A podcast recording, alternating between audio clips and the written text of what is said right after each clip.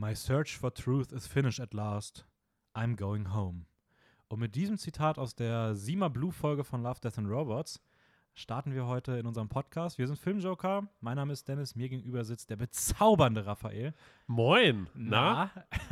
ja, wunderschön wieder hier zu sein. Ja. Äh, nach einer Woche natürlich, wie immer. Stimmt, du warst letzte Woche dabei. Ich war gerade kurz Ja. überlegen, ob du überhaupt letzte Woche dabei warst. Oder ob Ja, ja, du doch, lügst. doch, doch. Diesmal, diesmal war ich, war ich hintereinander dabei. Krass. Komischer Bis nächste Woche bist du wieder hintereinander dabei. Woche. bin schon wieder hintereinander dabei, ja. Ja. Ähm, ja, wir reden heute später dann über äh, Love, Death and Robots. Da ist letzte Woche die zweite Volume, wichtig, das heißt nicht Staffel bei Love, Death and Robots, das Echt heißt nicht? Volume, Okay. ähm, erschienen. Ach, Staffel wahrscheinlich irgendwie, ähm, wie heißt das? Indik nee, wie, wie nennt man das? Sorry, ich Ja. habe einen kurzen Hänger. Was willst du denn sagen? Nein, also dass, dass eine Staffel vielleicht, äh, dass man da vielleicht mehr darüber nachdenkt, dass es eine zusammenhängende Geschichte ja, aber ist. das beispielsweise sagt man ja auch True Detective Staffel 1, Staffel 2 und die hängt auch nicht zusammen. Hm. Also keine Ahnung, das ist glaube ich einfach so ein Stil, den klingt einfach cooler, so Volume Stimmt, es, 2. es gibt ja, äh, Volume ist meistens bei Büchern oder sowas, Ja. auch, ne? Ja, Aber nicht bei Staffeln. Wobei es gibt auch Volume-Dinger, glaube ich, bei Staffeln. ja ich, es gibt das, ist Guardians, also bei, of, bei. Guardians of the Galaxy beispielsweise heißt der zweite Teil auch stimmt, Volume 2. Stimmt. Also ja. ich finde, es klingt einfach ein bisschen so cooler, so, also vielleicht ist das auch muss, einfach der muss Grund. man mal nachschauen, was da, was der Unterschied ist. Ja, komischer Start. Vollkommen okay. Vo- Volume und Staffel äh, Diskussion hier Aber da muss man sagen, es sind auch Themen, die auch mal geklärt werden müssen. Also es wird viel zu selten nicht angesprochen. Ja. Und ähm, dafür sind wir auch da. Also wir, Ja, ja. wir nehmen uns Wir- die großen Themen vor. Wir nehmen uns die großen Themen vor und starten hier eine Diskussion, darüber, was Volume und was Staffel benannt wird. Ja. Ich hoffe, dir geht's gut. mir, mir geht es wunderbar. Du strahlst mich auch an.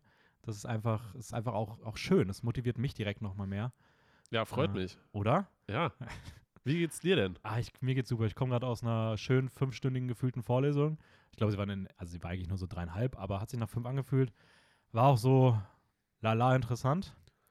no hate an der Stelle. Aber es ging nicht um La La Land, oder? Nee, überhaupt nicht. Gutes Wortspiel deinerseits auf jeden Fall. Muss auch lobend erwähnt werden. Nee, aber ähm, nee, mir geht's gut. Ist Wochenende für mich. Also, obwohl erst Donnerstag ist, aber ja. Ja, stimmt. Morgen, morgen hast du ja auch nichts mehr, ne? Nee, man So. keine, ja, keine Vorlesung mehr. Also ein paar andere Sachen noch, aber ja. Ja. Ist trotzdem mal ganz schön. Morgen ist das erste Mal wieder in eine Bar. Ganz, ganz verrückt. Stimmt, du Seit bist auf einem Jahr. Eingeladen, ja. Ja, mal gucken. Ich warte noch auf mein Testergebnis. Kein gutes Zeichen. Nee, aber. Ei, ei, ei. Ähm, ja, sonst würde ich sagen, wir, wir können ja mal starten so ein bisschen. Ähm, Starten wir. Ich würde mal mit den so mit den Kurznews beginnen. Also erstmal ganz wichtig, das ist, glaube ich noch ein ganz wichtiger, wichtiges Thema heute. Die Kinos öffnen wieder.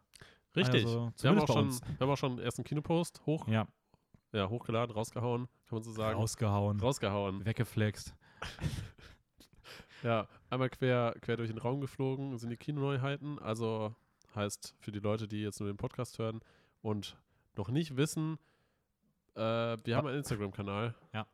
Und da posten wir Neuheiten, sowohl Streaming als auch jetzt ab dieser Woche auch Kinoneuheiten. Genau, die kommen immer mittwochs raus, sind dann für die ganze KW. Meistens starten die Filme am Donnerstag. Aber gerade jetzt am Beginn der, ähm, der Kinoneueröffnungen ist es halt gefühlt in jedem Kino anders. Manche Kinos machen nicht auf in Deutschland, ist jetzt irgendwie erst für nächste oder übernächste Woche irgendwie der Start vorgesehen. Also schaut einfach in eurer Umgebung, ob es irgendwas gibt. Und wenn ihr dann die Filme euch anschaut und ähm, wissen wollt, ob die was taugen, dann schaut mal bei uns vorbei, ob wir die empfehlen oder setzt sie auf eine Ja, Wunschliste. wir, wir sind dafür auch maßgeblich äh, relevant. Also wir bestimmen auch, was davon Absolut. zu schauen ist. Vollkommen. Alles, was wir nicht empfehlen, braucht ihr euch nicht anschauen. Völliger Muss man-. Muss man ganz klar so sagen. Ähm, nee, aber wenn ihr da, wenn ihr irgendwelche coolen Filme im Kino seht, die wir es nicht erwähnt haben, dann gebt uns gerne Bescheid. Vielleicht haben wir die auch nicht einfach nicht auf dem Schirm. Und ähm, sonst geht einfach ins Kino. Also ich glaube, es ist einfach schön, dass die da aufmachen. Ja. Nimmt natürlich die Sicherheitsvorkehrungen ernst. Ja, natürlich. Also klar, man muss natürlich solche Sach Sachen beachten wie Maske tragen. Ich weiß nicht, muss man in Kinos auch sich vorher testen, weißt du das? Ja, also hier auf jeden Fall und ich glaube auch generell. Echt? Ja, ich glaube, wahrscheinlich kannst du auch so dieses typische Genesungsschein könnte reichen oder Okay. Impfnachweis, aber das ist ja auch wieder von Land zu Land unterschiedlich. Also. ja, ja, ja, ja, okay, okay. Aber das findet ihr meist noch auf den Seiten von den Kinos, weil die werden sich die letzten Monate nicht mit nichts anderem beschäftigt haben. Ja, ja, die wollen ja nichts falsch machen. Also wäre ja dumm, wenn sie jetzt, wenn sie jetzt öffnen und auf einmal wieder direkt schließen müssten. Ja. Ähm, genau. Außerdem ist bestätigt worden, dass Enola Holmes eine Fortsetzung bekommt, einen zweiten und einen dritten Teil. Ähm, die, der erste Teil hat mir jetzt nicht sonderlich gut gefallen, aber ja, geht jetzt dann mit Teil 2 und 3 weiter. Ist trotzdem was Schönes, was man sich anschauen kann, gerade wenn man Fan davon ist. Mhm. Äh, die beiden HauptdarstellerInnen sind auch wieder dabei und ja. Außerdem, The Suicide Squad von James Gunn hat ein R-Rating bekommen, was schon mal gut ist. Oh, echt? Aber cool. auch zusätzlich mit der Einschätzung, dass gerade Gewalt sehr äh, Gewalt sei stark.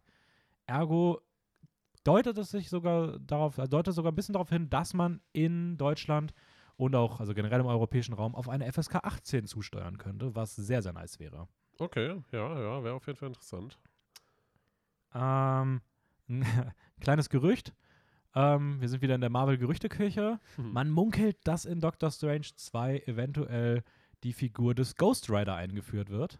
What? Ähm, Okay. Den gab es ja schon mit Nicolas Cage, das ist nicht die Version. Den gab es Ja. wohl auch schon mal bei Agents of S.H.I.E.L.D.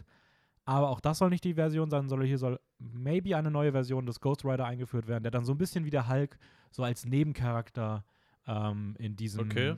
MCU fürs Erste erstmal dient. Woher kommen solche Gerüchte, frage ich mich manchmal. Das sind immer irgendwelche Insider, so die für Okay. irgendwelche, die halt Kontakte haben, ähm, in die wahrscheinlich reingucken können. Ja, okay. Aber es sind schon die Sachen, die oft dann auch, ähm, wo auch was dran ist. Es ist nicht so Ja. ein, es sind nicht diese Gerüchte, die so, ja, ich hab mir das jetzt mal überlegt, ja. sondern schon so die Gerüchte, wo man sagt, okay, das so über 80 Prozent deutet das darauf hin, dass das so kommen könnte. So. Ähm, Und dann bekommen die davon mit, hören, dass das ein Gerücht ist und streichen direkt alles wieder raus. Absolut. genau. Ja, Gerüchte mögen wir nicht. Zack, weg damit. Ähm, ja, auch übrigens der neue Spider-Man, ne? Da ist niemand von den alten Darstellern dabei. Haben sie Tobey Maguire und Andrew Garfield jetzt doch wieder rausgeworfen, weil diese Gerüchte immer. Ja, ja. Ähm, na, natürlich nicht, hoffentlich. Wäre wär, wär irgendwie schade, wenn nicht. Ja. Ähm, außerdem kommt Mhm. der neue Film von Dwayne, Rock, Dwayne The Rock Johnson und Emily Blunt, nämlich Jungle Cruise, mit einem sehr interessanten und. Ist das angelehnt an, an, an Jumanji? Nee. Okay. Aber es geht um eine Bootfahrt auf einem Dschungelfluss. Das ist aber irgendwie auch sein, sein Ding auf einmal, ne? Ja, ja. ist tatsächlich so ein bisschen so, ja. Ähm, der kommt direkt auf Disney Plus raus, parallel zum Kinostart, also ähnlich wie es jetzt beispielsweise auch bei Raya mal geplant war, aber jetzt auch bei Black Widow und bei äh, Cruella der Fall sein wird. Mhm. Meine Empfehlung trotzdem explizit für Black Widow und Cruella geht ins Kino, weil es ist immer schöner, solche Filme im Kino zu sehen Ja. und Man unterstützt die Kinos Man dabei, unterstützt die die jetzt gerade Kinos. erst wieder geöffnet haben. Ähm, und gerade Cruella kriegt gerade in Amerika herausragende Kritiken für einen, ein Disney-Remake von 101 Dalmatiner. Mhm. Ähm, ich habe mal so ein bisschen durchgeguckt und da wurden unter, also es gab fast keine negativen Kritikerstimmen bisher. Und die positiven drehten sich um bestes Disney-Remake, herausragende Emma Stone, Anti-Disney und Überraschung des Sommers. Also der Film, Anti-Disney? ja, Anti-Disney, weil er sehr düster und Ah, so, jokerig so okay. wirkt. Ja, und ja. Ähm, Nicht typisch Disney, so, ja. ja, also der Film könnte sich auf jeden Fall mal so als kleiner Geheimtipp für den Sommer lohnen, den auch wirklich im Kino zu sehen. Und jetzt noch die ganz aktuelle Big News, die habe ich heute Morgen noch im Skript ergänzt. Da lese ich auch ein bisschen ab, weil ich mich da nicht so ganz gut auskenne. Und zwar wurde schon bereits zu Beginn der Woche bekannt gegeben, dass das Technologiekonzern ATT ähm, das vor ein paar Jahren aufgekaufte Medienunternehmen Warner Media, wo beispielsweise auch DC und halt Mhm. Studio Warner Brothers zugehören, ähm, mit dem Konkurrenten Discovery fusionieren möchte, um dadurch eine ernsthafte Bedrohung für, für Netflix darzustellen. Das ist Anfang der Woche bekannt Okay. gegeben worden. Also man plant auf jeden Fall auch Also bei auch Warner, Richtung Online-Streaming dann quasi. gehe ich mal stark Ja. von aus. Man will auf jeden Fall Netflix da ein bisschen Konkurrent, Konkurrenz machen. Und jetzt heute, ganz jüngst, ist noch bekannt gegeben worden, auch bisher nur ein Gerücht, aber es sieht sehr vielversprechend aus, ähm, dass das große Filmunternehmen, äh, für die, die große Filmproduktion MGM, ähm, wo beispielsweise auch James Bond, Rocky, Das Schweigen der Lämmer, Okay. aber auch Serien wie Vikings, Fargo, The Handmaid's Tale zugehören. Insgesamt sind es irgendwie über 4000 Filme und über 17.000 Serienfolgen. Ja. Soll, hat sich zum Verkauf eingestellt, schon seit längerer Zeit.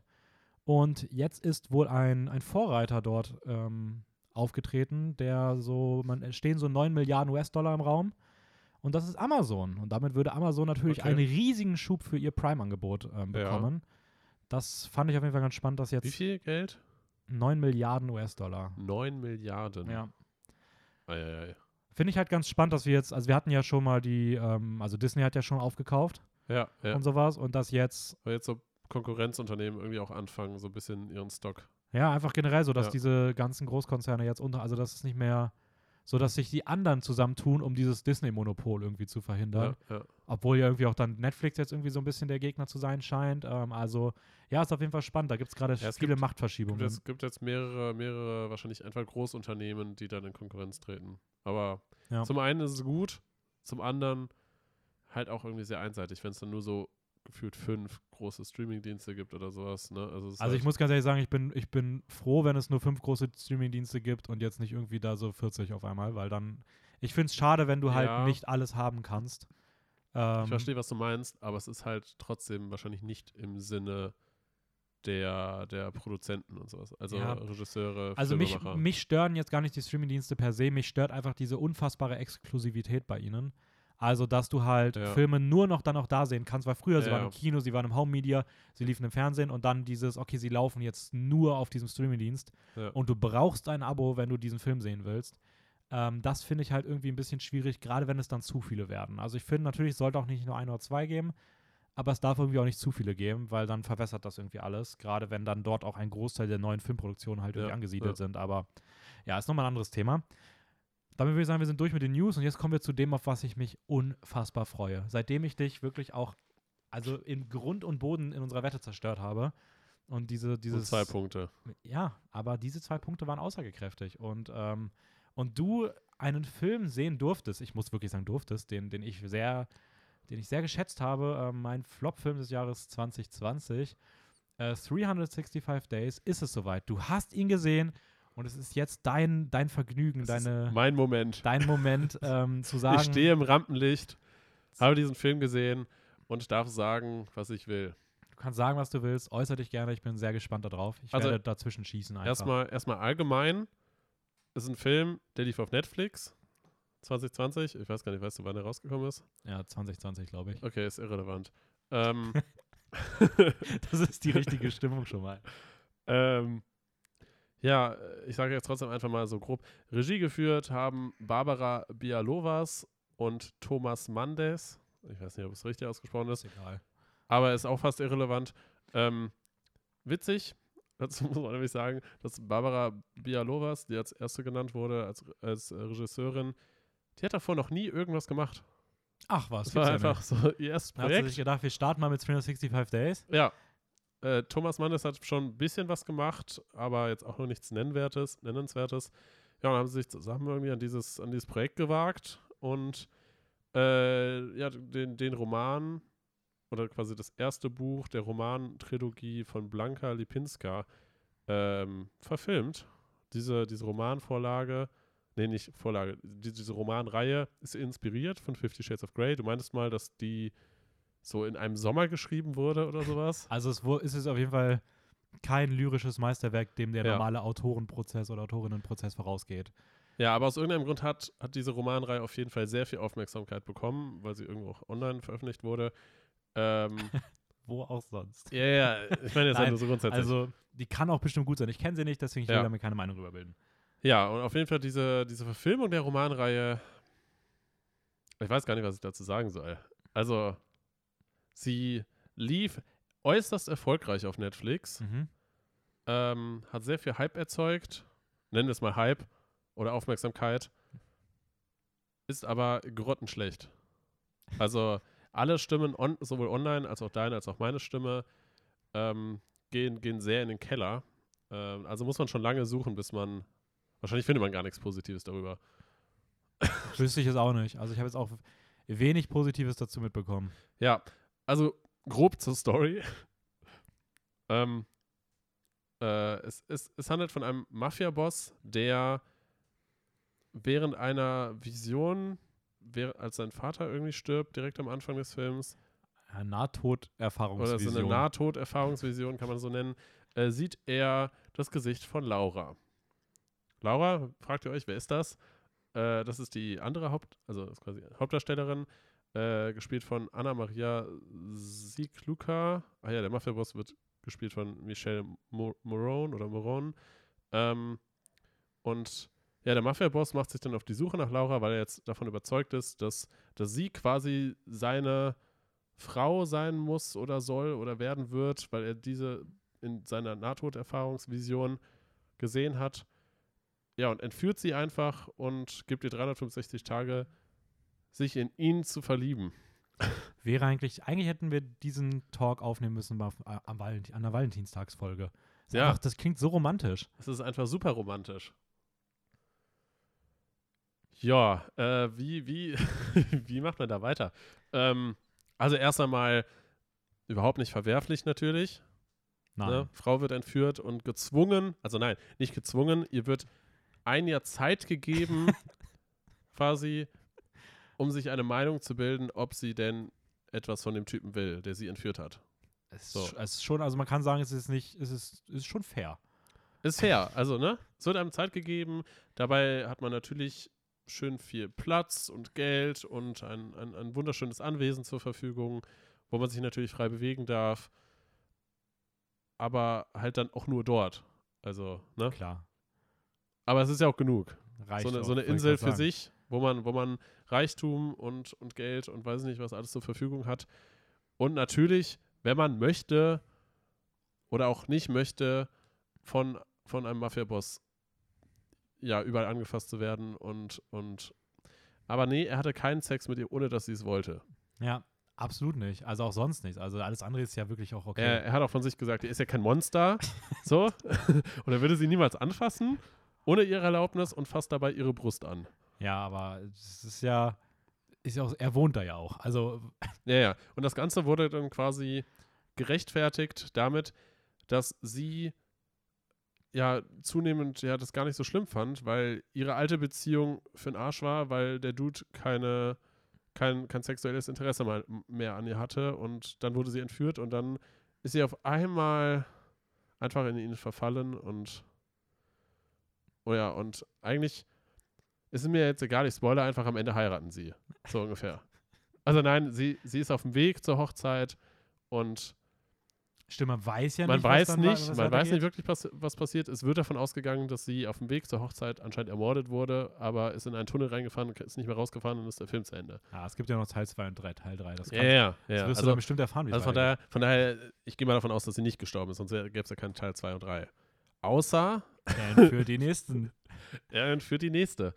Ähm, ja, grundsätzlich, also klar, ne, was ist daran verwerflich? Es ist halt hardcore frauenfeindlich, wie, wie das alles dargestellt wird.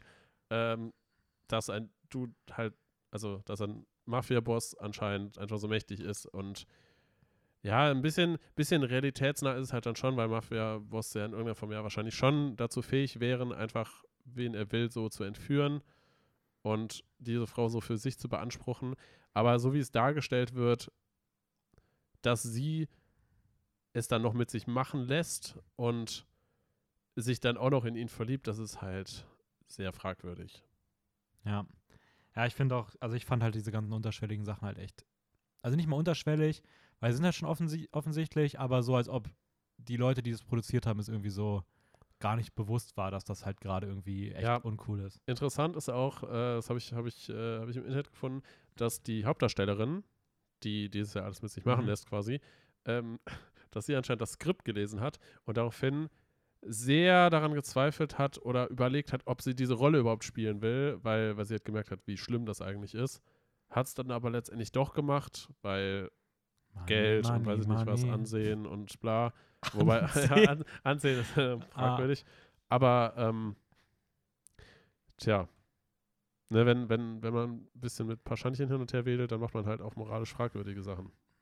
Ja, obwohl man auch sagen muss, dass das natürlich auch von dem männlichen Darsteller auch nicht besser ist und von den Filmen Ja, auch nicht besser da ist. Vor allem vom männlichen Darsteller, der ja mit dem, wie du auch meintest, habe ich dann auch nochmal nachgelesen, äh, in dem Film einfach seine eigene Musik gepusht hat. Ja, Also hat, wirklich fast alle Songs sind ausschließlich von ihm, weil er eigentlich, eigentlich ähm, Musiker ist. ja, sie passen auch wirklich gar nicht zu Nee, dem Film. und das, also genau, und da, da kommen wir eigentlich zum nächsten Punkt. Der Film, abgesehen vom absolut fragwürdigen, ja, von ab, ähm, absolut fragwürdigen Handlung, also generell von der ganzen Geschichte, ist er auch filmisch einfach nicht so gut gemacht. Also, Ja, es ist jetzt nicht grottig. es ist nicht grottig, weil es sind schon ein paar schöne Shots dabei Ja. und es ist jetzt kein kompletter Katastrophe im Filmischen, sage ich mal. Aber so wie es halt ineinander greift, macht vieles einfach absolut keinen Sinn. Also natürlich hängt das mit der Handlung zusammen, aber teilweise dann auch die, die Nutzung von irgendwelchen Montagen, die irgendwie komplett random mit drin sind oder die Musik, die halt komplett random verwendet wird und so gefühlt die ganze Zeit so Good Vibes vermitteln will, aber das passt halt überhaupt nicht zum Film. Also es ist, es ist halt komplett absurd. Ja. Finde ich, du, du bringst es auf jeden Fall sehr schön auf den Punkt. Also wir sind uns da ja eh, glaube ich, sehr, sehr einig, was das Ganze angeht. Ja. Und ich fand so ein bisschen die, die Krönung des Ganzen war einfach diese, diese Sexmontage auf dem Boot. Da hat man echt das Gefühl, man schaut die ganze Zeit irgendwie ein Softporno. Aber es ist einfach maximal unangenehm. Also ich Also- muss auch sagen, ich fand die, also die, die ganze Bootsequenz ist mein filmisches Highlight gewesen. Weil da gab es auch diesen, also da ist so viel, da ist so viel Weirdes auch passiert. Ähm, aber ja, schau, schau, ich würde, schaut's euch nicht selber an. Also ich sag mal so, man kann es sich anschauen, weil es ist eh auf Netflix. Die Frage ist halt, ob man dem Ganzen ein View geben will. Ja, ich habe aber generell auch irgendwie das Gefühl, dass das. Ja, man schaut halt irgendwie durchgehend ein Softporno, kriegt dabei ein richtig komisches Gefühl, weil man weiß, dass die Frau eigentlich entführt wurde und irgendwie so nicht weiß, was man davon halten soll, weil sie zum Teil es halt eigentlich nicht mögen sollte, weil sie ja dann eigentlich halbwegs die ganze Zeit vergewaltigt wird oder zumindest am Anfang sexuell belästigt und dann aber sich doch irgendwie drauf einlässt. Also ich meine, letztendlich kann man sich fra ja, fragen oder auch dazu sagen, ja, sie hatte keine andere Wahl, aber letztendlich wird sie irgendwann eigentlich doch woanders in eine Stadt ausgesetzt, wo sie eigentlich machen könnte, was sie will, aber dann das Ganze irgendwie feiert und mit ihrer besten Freundin darüber redet, dass sie entführt wurde und sie es aber eigentlich gar nicht so schlimm findet und sie erstmal Party machen gehen. Einfach gut. Logische Konsequenz. Ja, natürlich. Also ich finde, das ist auch, ja, auch im echten Leben ist das eine Möglichkeit. Aber nee, also Spaß beiseite ist halt, also ja, sehe ich genauso. Also es Ja. ist alles ganz, ganz weird. Ja, es stellt einfach grundsätzlich sehr viele moralischen Grundsätze in Frage. Ja. So. Ja. Und letztendlich ist es halt wahrscheinlich nur deswegen einfach so erfolgreich auf Netflix, weil es einfach diesen ganzen Wirbel von Fifty Shades of Grey, nachdem es halt inspiriert ist, irgendwie mitgenommen hat wahrscheinlich und, äh, dann halt so viel, ja, ich sag mal, Diskurs öffnen, ja, wie sagt man das, Diskurs öffentlich gemacht hat, nee, oder zum Laufen gebracht hat Ja, einen Diskurs eröffnet hat. einen Diskurs eröffnet hat Ja. zu dem ganzen Thema, ähm, wie viel oder ja, inwieweit Sexualität und, und Gewalt und auch Rechte von Frauen und Männern und diese, dieses Spiel zwischen, zwischen vielleicht Partnern, wenn man es jetzt allgemein formulieren will, ähm, ja, welche Rolle das irgendwie einnimmt. Ja, aber da muss man Aber- auch sagen, da sind die Filme jetzt aber auch nicht Vor Vorreiter, um diesen Diskurs zu führen. Das meine ich nicht. Ich meine nicht, dass sie Vorreiter sind und, und vielleicht ähm, ja, das ganze Thema gut zusammenfassen oder so. Aber ich glaube halt einfach, dass gerade diese, jetzt dieser Film so fragwürdig auch ist, dass er halt diesen riesigen Diskurs auch zusätzlich angepusht hat und angefeuert hat. So. Ja, würde ich mal eher bei Fifty Shades verorten als jetzt hier, Ja. aber ähm, ja. Ja, und hat der schlechte Ruf wahrscheinlich, ähm, läuft ihm halt irgendwie voraus und deswegen fragen sich halt viele, was das genau ist und schauen es sich dann deswegen auch an. Was halt irgendwie fragwürdig. Also es macht eigentlich keinen Sinn, aber es macht schon Sinn. Ähm, ja, würde ich sagen, äh, freut mich, dass dir dein Straffilm gefallen hat. Ähm, Also hat sein- ich, ich fand ihn Ziel erfüllt. grandios. Er hat sein Ziel erfüllt und ähm, ich würde mal sagen, ich mache mal weiter. Gerne. Ähm, ich habe, ich mache es auch ganz kurz, ich habe Invincible geguckt, eine Amazon Prime Serie. Staffel 1 ist draußen, ähm, ist eine FSK 18 Animationsserie, die auf einer Comicreihe basiert von Robert Kirkman. Der hat auch Walking Dead beispielsweise gemacht und jetzt Mhm. auch hier ist er jetzt auch für die Serie verantwortlich. Grandiose Serie. Ähm, genau, es geht um eine Superhelden-Thematik. Und die Serie wirkt in den ersten Momenten sehr gewöhnlich, zeigt dann aber sehr schnell, dass sie gar nicht gewöhnlich ist und viel, viel mehr ist. Und ähm, dass sie genial, düster, kreativ und einzigartig ist. So habe ich es jetzt mal zusammengefasst, Mhm. ohne zu viel zu verraten. Man sollte sich auf jeden Fall die ersten beiden Folgen angucken, ähm, um sich einen Überblick darüber zu verschaffen, ob Ja. einem das gefällt oder nicht. Insgesamt gibt es auch nur acht Folgen in der ersten Staffel, a 45 Minuten. Also man ist auch recht zügig mit durch. Staffel 2 und 3 sind bestellt, weil die recht erfolgreich ist. Ist auch super bewertet. Mhm. Ähm, um was geht es? Es geht um Mark Grayson, einen gewöhnlichen Teenager an einer Highschool, der ein wirklich absolut durchschnittliches Leben führt, mit der klitzekleinen Besonderheit, dass sein Dad Omni-Man ist und damit der mächtigste Superheld der Erde. Äh, Mark wartet jetzt kurz nach seinem 17. Geburtstag darauf, dass er endlich seine Fähigkeiten bekommt und als es dann endlich soweit ist, wird er mit den positiven und negativen Auswirkungen, Konsequenzen oder- des Superheldentums äh, konfrontiert. Und mehr möchte ich dazu gar nicht sagen, aber er erwartet wirklich was absolut Einzigartiges, unfassbar Kreatives, Lustiges, tief Emotionales, eine herausragende Handlung. Aber auch sehr brutal. Auch Genau, sehr aber visuell auch, brutal. aber auch sehr, sehr brutal. Ähm, Ja, das sollte man halt im Hinterkopf haben, dass man sich nicht was Falsches vorstellt, sondern es ist schon, es ist animiert, aber es hat auch eine gewisse Ja. Härte. Die Animationen, muss man auch sagen, sind jetzt nicht äh, Anime Top- top top-notch notch, ja. so, aber es sieht halt, also ich persönlich mag die Animation sehr gerne. Ich finde den Stil auch toll, weil ich finde, Mhm. es passt super zu dieser, erstens zu dieser Superhelden-Thematik und zweitens vor allem zu einem Comic-Look. Mhm. Und das wird einfach voll schön eingefangen. Ähm, es ist so eine simple Animation, die aber trotzdem irgendwie was, was Schönes hat. Und gerade auch in den Kämpfen sieht es dann auch schon echt nice aus. Ähm, von vorne bis hinten alles super Figuren. Und ich habe es selten gemacht, aber es ist tatsächlich der ersten. Ich habe nachgeguckt, das allererste Mal, dass ich einer Serie, die mehr als eine Staffel hat, in der ersten Staffel schon die volle Punktzahl gegeben habe. Das hatte nicht Hm. mal Game of Thrones Sons of Anarchy bei mir erreicht. Ähm, das heißt schon was. Ich Bin muss mal sagen, es gespannt, sind jetzt acht Folgen, mal ja. gucken, wie es weitergeht, aber aber es ist ähm, sehr, sehr vielversprechend, weil ich glaube, zwölf Comic-Reihen schon. genau, also das war jetzt der Ja. erste und ähm, wenn man davon ausgeht, könnte es theoretisch zwölf Staffeln geben. Ähm, sie, wollen, sie orientieren sich auch sehr, sehr dicht an den Comics. Ich habe sogar richtig stark das Verlangen weiterzulesen, aber ich werde es unterdrücken, um einfach in der Ja. Serie das mitzubekommen. Weißt du, wie lange so die Produktionszeit braucht? Wird es auf ein Jahr gerechnet ich würde mal tippen, dass die wahrscheinlich so ein gutes Jahr immer brauchen. Ja. Okay. Aber weil, keine Ahnung, also will ich jetzt mir ja, auch nicht ins ja, Fenster lehnen, ist nicht so bekannt. Aber nein, also Invinci Invincible auf Amazon Prime, für mich die beste Serie, die ich wahrscheinlich in den letzten fünf, sechs Jahren angefangen habe. Her absolut herausragend, riesige Empfehlung. Ähm, und gibt dir auf jeden Fall so zwei Folgen eine Chance. Die ersten beiden Folgen sind auch großartig, aber man kann auf dem falschen Fuß erwischt werden Ja. und ähm, das ist bewusst so. Und ja, lasst euch drauf ein und ganz, ganz viel Spaß, weil es ist einfach großartig. So. Ja, ja. Vor allem, vor allem, die letzten beiden Folgen sind insane. ja, aber auch in der Mitte sind schon. Ja, ja, also ja. Alle, der- alle, alle Folgen an sich sind auch der Anfang so und also, also es gibt eigentlich für mich, es gibt, wird immer wieder gesagt, dass es so zwei, drei Folgen gibt, die einen kleinen Hänger haben, selbst die haben für mich keinen Hänger, sondern sind einfach auch immer noch schöne Folgen, die schlüssig sind, die wichtig sind, Ja. ähm, auch für die Rahmenhandlung. die in sich funktionieren und es kann halt nicht jede Folge komplett geisteskrank sein, es muss mal ein bisschen was ruhigeres gehen, das hatten, hatte jede große Serie Ja, und ja. ähm, voll okay. Und damit würde ich sagen, kommen wir Zum zu Hauptthema Love, Death and Robots. Robots. Und wir gehen das Ganze mal so an, dass wir erstmal ganz allgemein über die Serie reden. Dann spezialisieren wir uns einen Augenblick auf Staffel 1 nochmal im, Ja, im Rückblick. Und dann später noch auf die jetzt erschienene zweite Staffel. Ähm, Grundsätzlich, wir werden eigentlich nicht spoilern. Nicht wirklich. Also tendenziell, wenn mehr zu der ersten als zu der zweiten. Ja. Aber auch da halten wir, versuchen wir es Ja. ein bisschen vorsichtiger Ich zu sag mal halten. so, es, es handelt sich ja für alle Leute, die aus irgendeinem Grund ja die beiden Staffeln nicht kennen sollten oder ge generell, generell die Serie, ich nenne es jetzt einfach mal Serie, nicht kennen sollten. Es handelt sich ja um Kurzfilme, mehrere. Ähm, also das heißt, die komplette Serie besteht eigentlich nur aus Kurzfilmen. Ja, es, Von daher ich ist es, Kurzfilm ist fast schon zu weit gegriffen. Ich würde es halt als, also es ist auch so deklariert als US, also es ist mal US-amerikanisch, ne, aber dann eine Science-Fiction-Anthologie-Serie.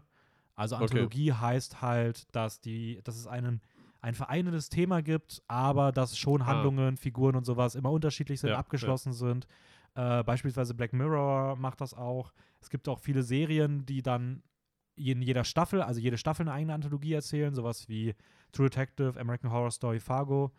Ähm, Sherlock, doch. Nee, Sherlock ist schon, also die erzählt halt in je, also nee, da sind halt die Figuren immer die gleichen und es geht ja auch eine, es gibt auch eine Gesamtgeschichte über alles. ah, okay, okay, wusste ich nicht. Ähm, ich dachte, das seien auch nur Einzelgeschichten. nee. Okay. Ähm, aber da werden, sind auch die Figuren gleich. Und das ist auch wichtig, Mhm. dass die Figuren halt ausgetauscht werden. Ähm, Ja. Das ist ja bei American Horror Story auch so, dass immer die gleichen Schauspieler zwar sind, aber die spielen immer andere Leute. Hm? Ähm, genau, und Love, Death and Robots macht das gleiche halt auch in Form von halt Kurzgeschichten. Ja. Ähm, Kurzgeschichten, die so im Schnitt zwischen sechs und, ich sag mal so, 20 Minuten ungefähr ja, dauern. knapp, es gibt auch ein paar, die knapp unter fünf gehen, aber Ja, ja. ähm, genau, die ist auch ab 18, glaube ich, freigegeben. Äh, Ich glaube, die ist ab 18, auswendig ja. die, Aber müsste, müsste eigentlich, weil Ja. es schon recht brutale Szenen gibt. Ja, genau. Und die erste Staffel ist 2019 erschienen. Jetzt, wie gesagt, die zweite Volume. Die erste hatte noch 18 Folgen, die jetzige nur noch 8. Dafür gibt es allerdings auch nächstes Jahr dann schon Volume 3 mit wahrscheinlich wieder 8 Folgen, Ja. würde ich mal von ausgehen.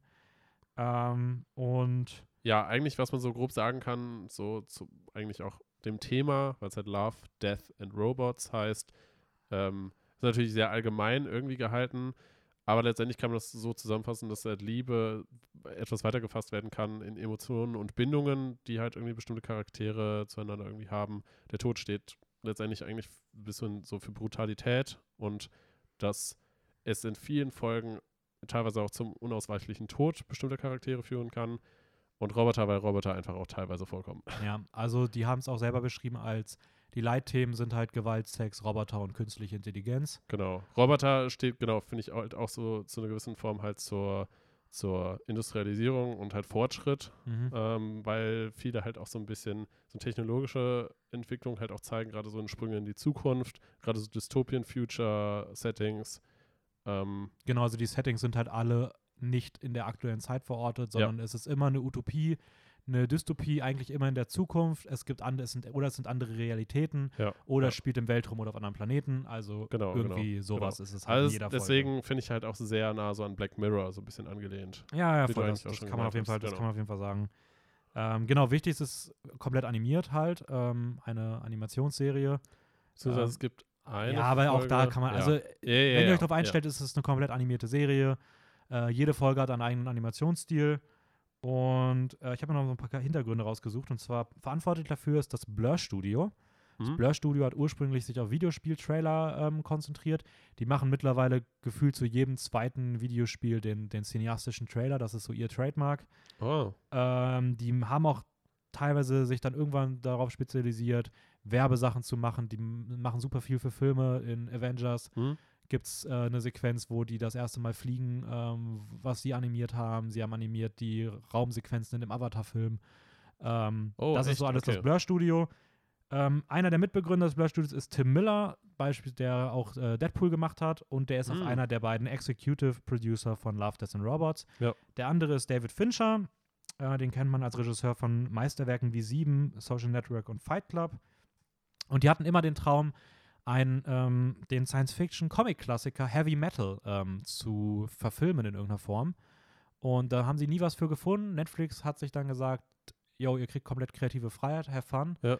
Und äh, deswegen sind auch alle Folgen in irgendeiner Form ähm, auf diesen Comicband irgendwie zurückzuführen, beziehungsweise davon inspiriert. Von Heavy Metal, oder was? Genau, der heißt Ja. so, ist irgendwie aus weiß ich nicht von wann der war, irgendwann von früher.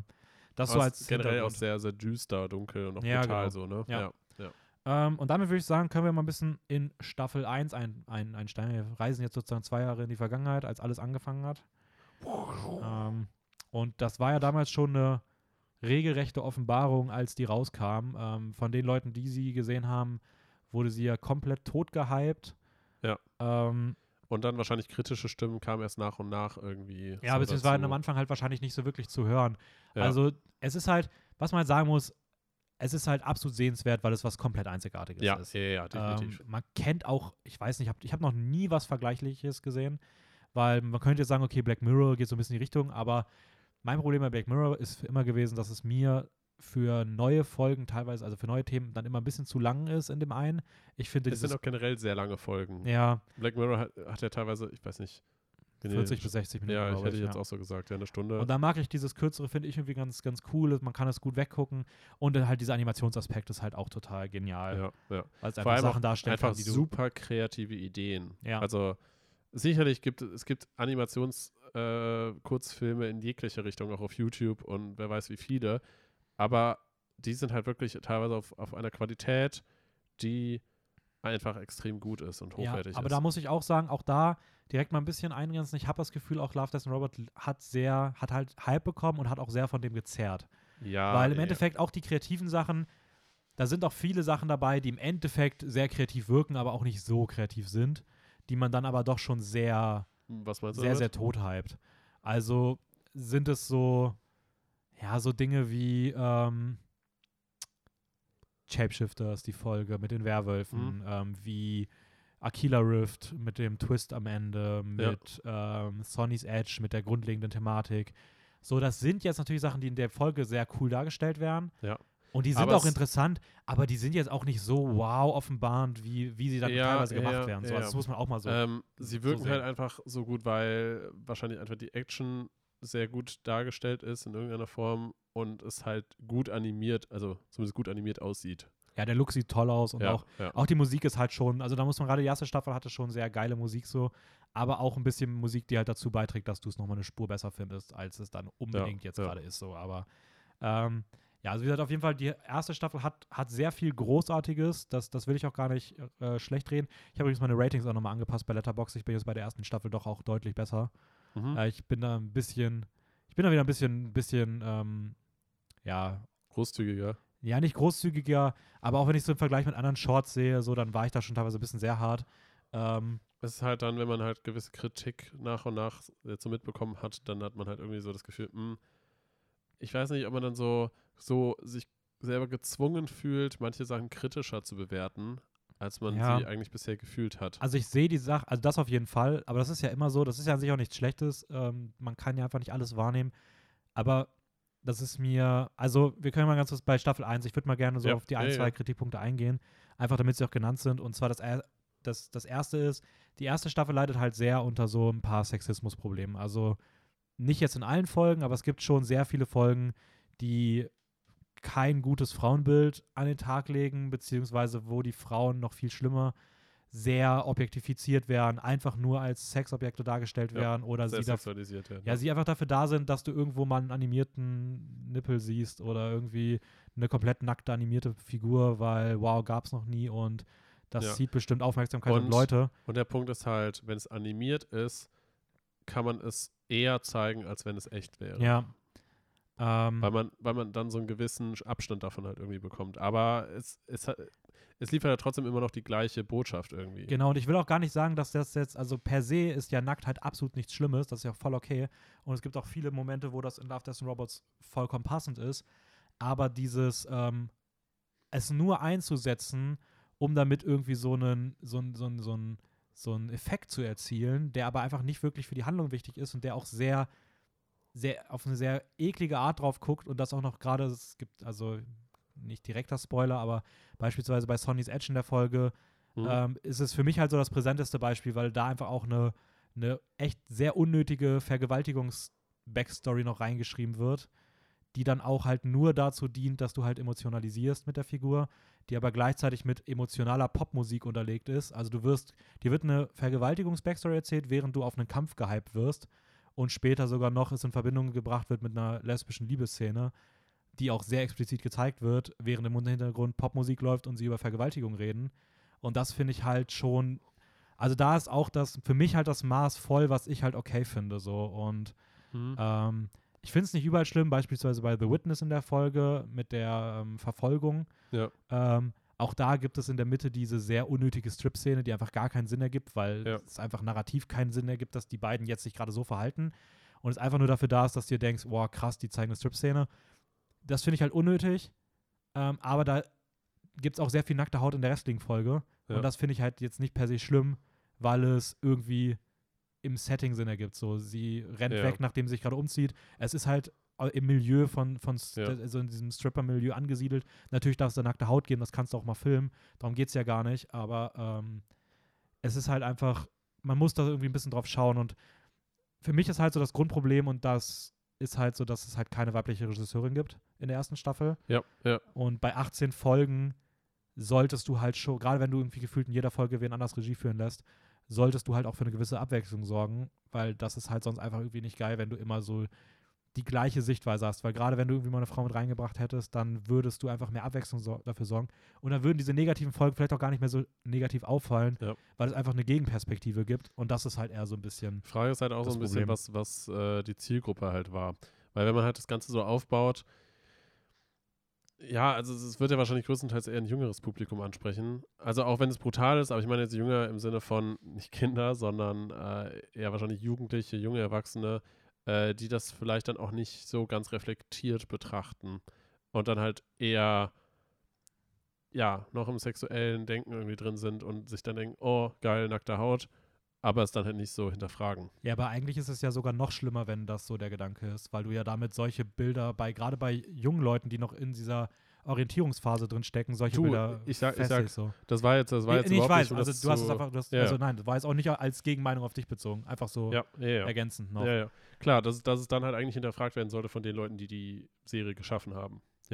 Was man dazu aber auch mal ganz kurz fairerweise sagen muss, ähm, das war schon eine sehr große mediale Kritik. Die hat man jetzt vielleicht nicht mitbekommen, wenn man eher von diesem Hype gelebt hat, aber wenn du dich mit Kritik in dem Bereich beschäftigt hast, äh, fällt es schon sehr schnell auf, dass es da sehr viele Leute gibt, die da ein Problem mit hatten. Ja. Die Macher waren sich damit auch bewusst und man hat jetzt zur zweiten Staffel auch, kleiner Spoiler schon für die zweite Staffel, man hat diese Problematik da auf jeden Fall größtenteils aus dem Weg geräumt. Ähm, und da kommen wir später nochmal mit dazu. Auch nur teilweise. Also ja, sie haben halt in der zweiten zumindest Staffel halt diesen, diesen, diesen Aspekt mit Sexualisierung und ähm, dieser Male Gaze nennt sich das ja.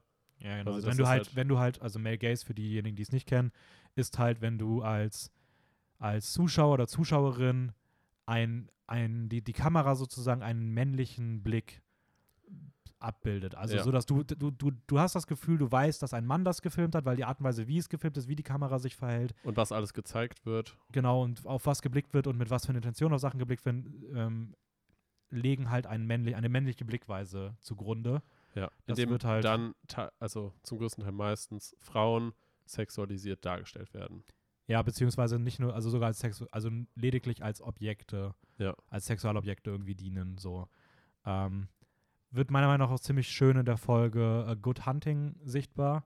Ähm, also Jagdgründe, wo es Mhm. um dieses Fuchswesen geht, ähm, wo halt auch die, die, die, die, die etwas Hardcore-Szene in der Mitte, Ja, ja, wo es ja, ich so weiß, zu du meinst, körperlichen Eingriffen kommt, die halt sehr, sehr schrecklich ist, ähm, aber die Kamera währenddessen halt so wirklich der weiblichen Figur zwischen die Beine filmt und sowas. Und das würdest du halt, oder du siehst auch dann die sehr brutalen Eingriffe und währenddessen siehst du aber halt auch ihre Brüste im Bild und sowas. Und das würdest du halt niemals mit einer männlichen, also eine männliche Figur würdest du an gleicher Stelle komplett anders inszenieren. Da würdest du nicht irgendwie das noch so halb erotisch darstellen. So, das, ja, das, ja. das, das gibt es eigentlich fast nirgendwo in der, in, der, in der Filmwelt.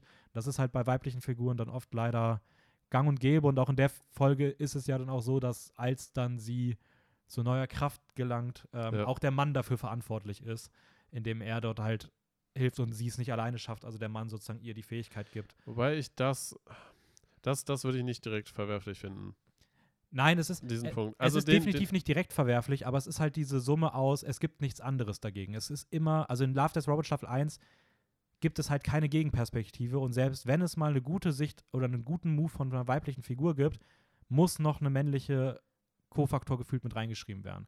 Da gibt es ganz wenige Ausnahmen der ersten Staffel, bei denen das mal komplett so funktioniert. Das würde ich sagen, ist fast eigentlich nur Helping Hand und Lucky 13 maybe ja. ähm, wo ich die Folgen jetzt auch nicht herausragend finde. Aber es ist halt einfach schade, dass du halt die weiblichen Figuren irgendwie immer irgendwie eine gewisse Einschränkung oder immer mit so einem bitteren Beigeschmack versehen sein müssen. Mhm. Obwohl ich auch sagen muss, dass ich Good Hunting an sich noch eine gute Folge finde. Also ich mag die gerne, weil Ja, ich die ja, ja, positiven doch. Aspekte, die Welt und so, das Worldbuilding schon ziemlich nice finde. Also das soll auch gar nicht, ich, also die Kritik soll nicht zu harsh klingen. Ja, es kann also auch es soll, es soll jetzt nicht heißen, dass man sich die Sachen nicht anschauen sollte, deswegen, äh, weil die Folgen an sich trotzdem immer noch sehr interessant sind, gut animiert sind ähm, und einem definitiv einen Mehrwert in irgendeiner Form geben.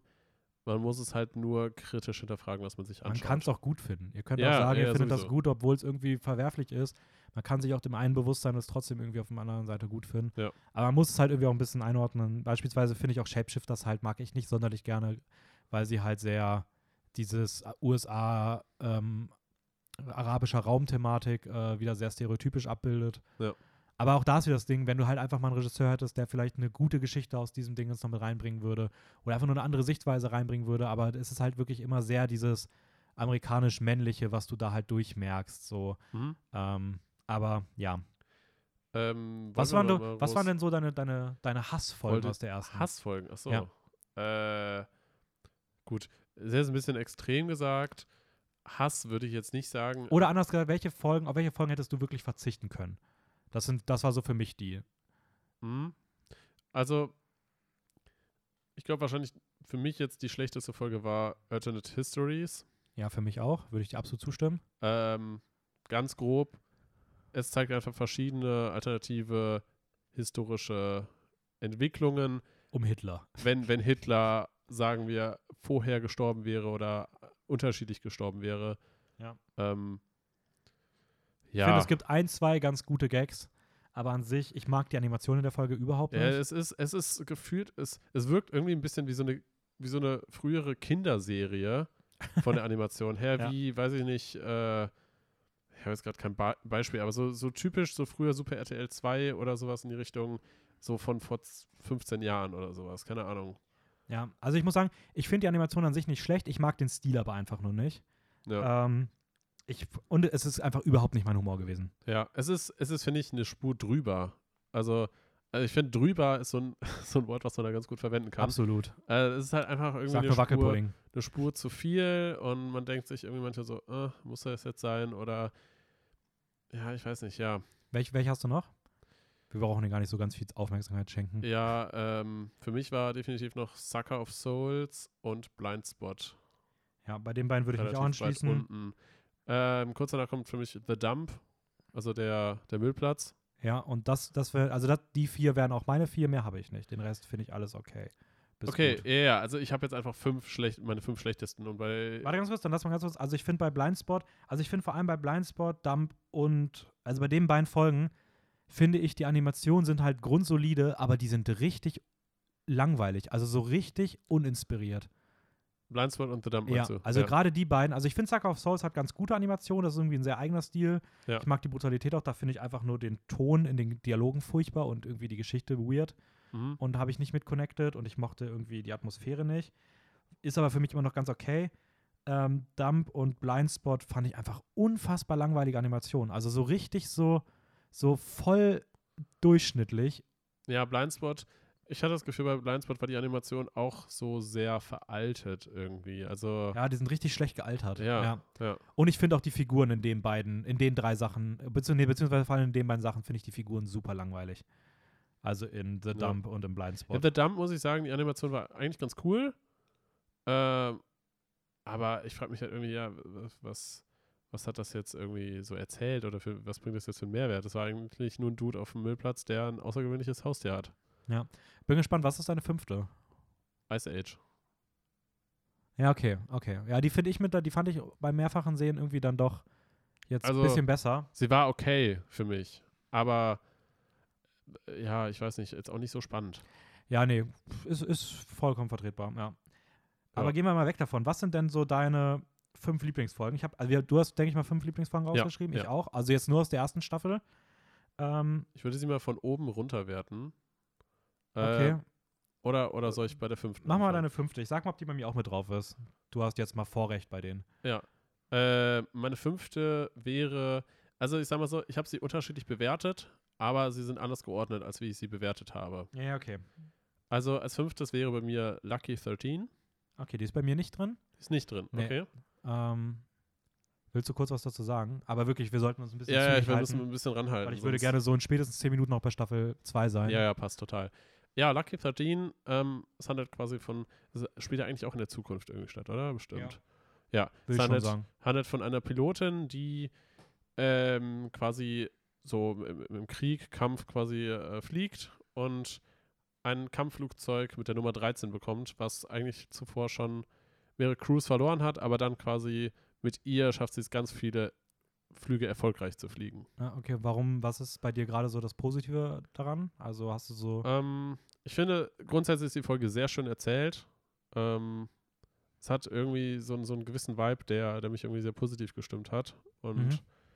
es ist schwierig zu sagen. So, also, weil eigentlich ist es ja letztendlich nur so die Beziehung, die von einer Pilotin zu ihrem, zu ihrem Kampfschiff, äh, oder Kampfflugzeug, nicht Schiff, Kampfflugzeug ja irgendwie so erzählt wird. Aber ich weiß nicht, die Action war auch eigentlich solide, war gut animiert. Ja. Also hat mir gefallen. Also würde bei mir auch kurz dahinter kommen, hinter Platz 5. Mein Platz 5 wäre jetzt The Witness, über den wir vorhin schon mal geredet haben. Mhm, Ähm, Der ist bei mir nicht drauf. haben wir schon gedacht. Äh, ich finde die Animation einfach großartig. Also es ist mit meiner Lieblingsanimation aus der ersten Staffel, Mhm. weil sie einfach sehr stark an Into the Spider-Verse erinnern. Ähm, Alberto Mielgo hat da auch, ist auch für die Folge verantwortlich. Der hat auch für Spider-Man halt die Animation gemacht. Und ähm, ich finde die Geschichte einfach super smart geschrieben. Also klar ist sie in der Mitte dumm, aber so die reine Geschichte finde ich von der Kreativität her und der Idee und wie es auch in sich schlüssig ist und sich schließt und sowas, finde ich, ist einfach super geschrieben. Okay. Ähm, was ist dein Platz 4? Mein Platz 4 ist When the Yogurt Took Over. Oh, krass, okay, die ist bei mir nicht. Ich weiß nicht mal, ob die in den Top 10 wäre. Echt? Ja, so gerade so vielleicht. Also ich finde sie jetzt auch besser, als ich sie mal fand. Ja. Aber okay, krass. Ja, es geht um, willst du kurz sagen, was es geht und warum du sie überhaupt Ähm, magst? Also es, geht, es geht um einen Joghurt, der die Welt übernimmt. Mhm. ganz, ganz vereinfacht gesagt. Ähm, ich fand irgendwie so, ich muss sagen, als ich das erste Mal vor wahrscheinlich dann zwei Jahren oder wann, wann auch immer äh, ich das gesehen habe, da weiß ich nicht, habe ich es überhaupt nicht wahrgenommen, diese Folge. Also da war die Fra Folge für mich irgendwie sehr random. Ähm, aber ich muss sagen, jetzt nach nochmaligem Sehen und auch ein bisschen mehr drüber nachdenken, hat die für mich doch deutlich mehr irgendwie noch bekommen, als, als ich, als ich Ja. bisher irgendwie dachte. Also das heißt, das ist, ähm, es geht so ein bisschen, würde ich verstehen, Richtung AI, also künstliche Intelligenz, wie sich sowas entwickeln kann, dass halt der Joghurt vielleicht dafür stehen könnte, oder äh, so ein bisschen so die Corporate-Entwicklung, also von, von, ähm, von Unternehmen, die in irgendeiner Form halt Macht ausüben und vielleicht irgendwann halt auch Staaten kontrollieren könnten, so ein bisschen. Ja, es wäre richtig witzig, wenn Netflix da einfach ein Netflix-Logo reingemacht hätte. Aber nee, also, Ja. ähm, na, ich finde sie jetzt mittlerweile auch besser und ich mag sie auch gerne, die Folge. Halt nicht gedacht, dass sie in der Top 5 ist.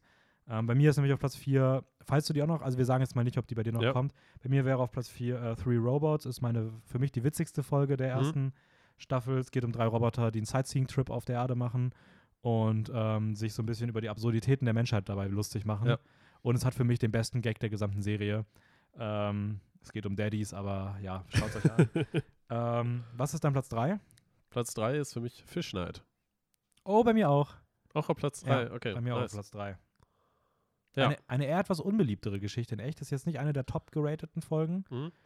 Ich weiß auch, verstehe auch warum. Ja. Weil die halt sehr ruhig ist. Ähm, Ja, und hat jetzt auch nicht so was mega krasses. Also so was, was, also was man jetzt so vielleicht bei anderen Folgen irgendwie sieht, so mit mega viel Action oder sehr außergewöhnlich oder, also ich würde schon sagen, dass es außergewöhnlich ist. sie ist wahnsinnig außergewöhnlich. Ja, ja. Aber ich meine jetzt so von wegen, ähm, wenn man so die anderen Folgen gesehen hat und sie dann schaut, kann man vielleicht sich denken, äh, ja, irgendwie war es jetzt nicht so viel. ja, auch die Handlung gibt halt einfach nicht wirklich viel her. Ja, ja. Aber die Es Animation. Mega schön animiert. Die Animation gerade- sind der absolute Wahnsinn. Gerade, ich sag mal, das Ende, es ist sehr bunt und wunderschön. Ja, es geht um zwei Dudes, die in der Wüste gestrandet sind und ähm, eine Nacht dort verbringen, in der alte Fischgeister zum Leben erwachen. So kann man es Ja, eigentlich ja. zusammenfassen. Und ich finde gerade auch dieser Gedanke irgendwie einfach schön, darüber mal nachzudenken, dass wir immer nur so an, also wenn man an sowas glaubt, denkt man ja immer nur so an Menschenseelen, aber dass es auch so, so, so andere Seelen gehen Ja, kann von ja. aus, aus vergangenen Zeiten und sowas, ist halt irgendwie total cool und das hat die einfach sehr schön abgebildet. Ja. Was ist dein Platz 2? Mein Platz 2 ist tatsächlich Three Robots. Habe ich mir schon gedacht. Ja, die fand ich, die fand ich schon sehr cool. Ähm, ich fand gerade irgendwie so diese, diese Stimmung, die so erzeugt wird und aus der Sicht von Robotern irgendwie, die dann eigentlich menschliche Emotionen zeigen, wahrscheinlich weil sie sich so weiterentwickelt haben, ist schon, schon sehr witzig gewesen. Ja. Ähm, ja, mein Platz 2 ist, eine ist was, was bei dir nicht drin ist. Hm? Äh, Suits. Ja. Ähm, ich finde diese Pacific Rim und A Quiet Place Anspielungen zusammen einfach total genial. Ähm, ich muss sagen, ich finde die Handlung ziemlich cool. Vor allem finde ich aber die Animation sehr besonders, weil es ist so leicht stockend. Mhm. Ähm, erinnert so ein bisschen an die, an die, an die Walking Dead Telltale Games. Mhm. Ähm, und ich muss sagen, ich finde, das sind mit die besten Figuren der ersten Staffel. Also einfach auch die Nebenfiguren, so die Oma, der weirde Dude aus dem anderen Nachbarhaus. Ja. So die Figuren kriegen einfach irgendwie in sehr wenig Zeit so schöne Tiefe und die Dynamik ist so toll. Und ich finde diese Pacific Rim Sachen einfach mega. Und ähm, Ja, ich, ich verstehe auf jeden Fall, was du meinst. Mich hat es aber tro doch trotzdem irgendwie ein bisschen kalt gelassen. Ich weiß es nicht. ja, ist ja auch Also, voll okay. ja. Ist ja auch bei den gerade kurzen Folgen immer sehr stark davon abhängig, Ja, wie man seinen Zugang findet. Was haben wir auf Platz 1, Raphael? Was? Wir Ich bin jetzt sicher, dass wir da sehr, sehr gleich sind. Äh, ja, Sima Blue. Ein, ein überaus interessanter, sehr außergewöhnlich animierter, philosophischer Kurzfilm. Ja, mit Abstand. Also wirklich mit Also, Abstand ja, outstanding ja, in der ja, Love, Death and Robots. Reihe. Ja. Ja. Aber Ähm, auch sowohl in der ersten als auch der zweiten Staffel würde ich was. Also Ja, auch da, ko da kommt in der zweiten Staffel auch nichts dran. Und da kommt auch in der ersten Staffel nichts dran. Und die Animationen sind der absolute Wahnsinn. Die sieht toll aus. Die Geschichte ist absurd, aber irgendwie auch einfach wunderschön. Ja, ja. Tolle Erzählerin. Jetzt, wenn ich schon dran denke, ich krieg schon wieder Gänsehaut irgendwie. So ein bisschen. Absolut, ja. Ähm, damit sind wir mit der ersten Staffel durch. Ach, übrigens, es gibt in der ersten Staffel ganz viele Katzen. Die gibt es in der zweiten Staffel nicht mehr. Das war nämlich so ein Leitmotiv der ersten Staffel, dass so Katzen Echt? mit reingebracht werden sollten. Das war richtig oft der Fall. Stimmt. Ähm, und damit würde ich sagen, gehen wir in Staffel 2 rüber. ja. Kurzer ein, ein Einstieg am Anfang. Ähm, Spoiler vorweg schon mal. Äh, die zweite Staffel vermeidet sehr viele Fehler, die die erste noch gemacht hat. Ähm, ich habe mir aufgeschrieben, weniger sexistische Probleme, weist aus reflektiertere Sicht auf Figuren, aber auch noch nicht am Ziel angekommen. Ja. Ähm, Ich würde auch sagen, die zweite Staffel hat weniger schlechte Folgen im Allgemeinen. ja, auf jeden Fall. Also diese Grützenfolgen sind Ja. komplett weg. Ähm, es wurden halt auch deutlich weniger produziert. Also das heißt ja nur acht Folgen statt 18 vorher in der Ja. ersten Staffel. Ähm, aber es hat dann halt auch nichts so krass herausstechendes wie sie Ja, habe ich mir auch geschrieben. Ich habe auch gesagt, es fehlen halt so ein bisschen auch vielleicht die Ecken und Kanten. Mhm. Aber auch da, finde ich, muss man es ein bisschen einsortieren, weil es kann auch ein bisschen an falschen Erwartungen liegen. Weil du Ja, hattest so die ja, erste ja. Staffel und du warst so, wow, jetzt kommt die neue, die wird bestimmt noch krasser. Und im Endeffekt, nee, ist sie nicht. Aber sie ist auch eigentlich, wenn du die Folgen mal vergleichst, sie erzählt auch nicht weniger oder untwistigere Sachen als die erste. Man war es halt nur so bisher schon gewohnt. Oder ich glaube auch einfach, weil diese schiere Überproduktion von der ersten Staffel, einfach weil es 18 Folgen gab, hat man einfach so unfassbar viel schon irgendwie gesehen. Und es wurden halt ähnliche Geschichten erzählt, ein bisschen anders, teilweise, teilweise nochmal ganz anders, aber so, dass man halt irgendwie im Kern schon die Thematik halt irgendwie kennt. Ja. Deswegen nicht komplett überrascht wurde. Also vielleicht kann man sagen, es hätte ein, zwei hätten ein bisschen düsterer noch sein können. Dann Ja. wäre es, das wäre, das war vielleicht ein bisschen zu weich gespült. Aber ähm, an sich, auf jeden Fall kann man nichts mit verkehrt machen. Ähm, ja, was, was halt mir aufgefallen ist, da hatten wir jetzt auch beim, als du, also ich habe ich hab sie ja zweimal gesehen, mhm. Mal darauf geachtet und wir hatten auch ähm, danach ja auch mal so zu dritt darüber geredet. Es ist halt schon sehr, und das ist, finde ich, in, wird in der zweiten Staffel noch deutlicher sogar als in der ersten, es ist sehr fokussiert auf diesen typischen weißen männlichen Hauptdarsteller. Und auch das ist halt wieder etwas schade, wenn du halt wieder, wenn du jetzt eine Geschichte hättest, okay, aber wenn du halt wirklich acht Geschichten hast, so diese fehlende Diversität ist teilweise halt echt Ja. ein bisschen schade so. Ähm, klar hast du jetzt eine weibliche Regisseurin, die eine Folge gemacht hat, Welcher eigentlich? die beste. Oh, Ähm, stimmt, stimmt, ja, ja. das zeigt ja einfach, das funktioniert auch und warum nicht einfach ein bisschen mehr Diversität damit reinbringen, indem du einfach entweder mehr, mehr verschiedene, diverse Menschen Regie führen lässt ähm, oder halt auch mal die Figuren in ihrer Typografie änderst, weil es braucht es einfach auch nicht, dass jede gefühlte Hauptrolle weiß-männlich ist. Ja, ja. Ähm, das war sogar in der ersten teilweise besser vertreten. Ähm, aber ja, gut. Ähm, hat jetzt nicht so gestört, aber ich glaube, wenn du als, wenn, also ich, mich hat es jetzt nicht so krass gestört, aber ich glaube, wenn man eine betroffene Person ist, die eh vielleicht unterrepräsentiert ist, dann fällt es schon auf. Ja, wahrscheinlich sowieso. Aber ich sag mal, das ist ja auch generell, ich nenne es mal im Mainstream, Filme, Serien, Bereich.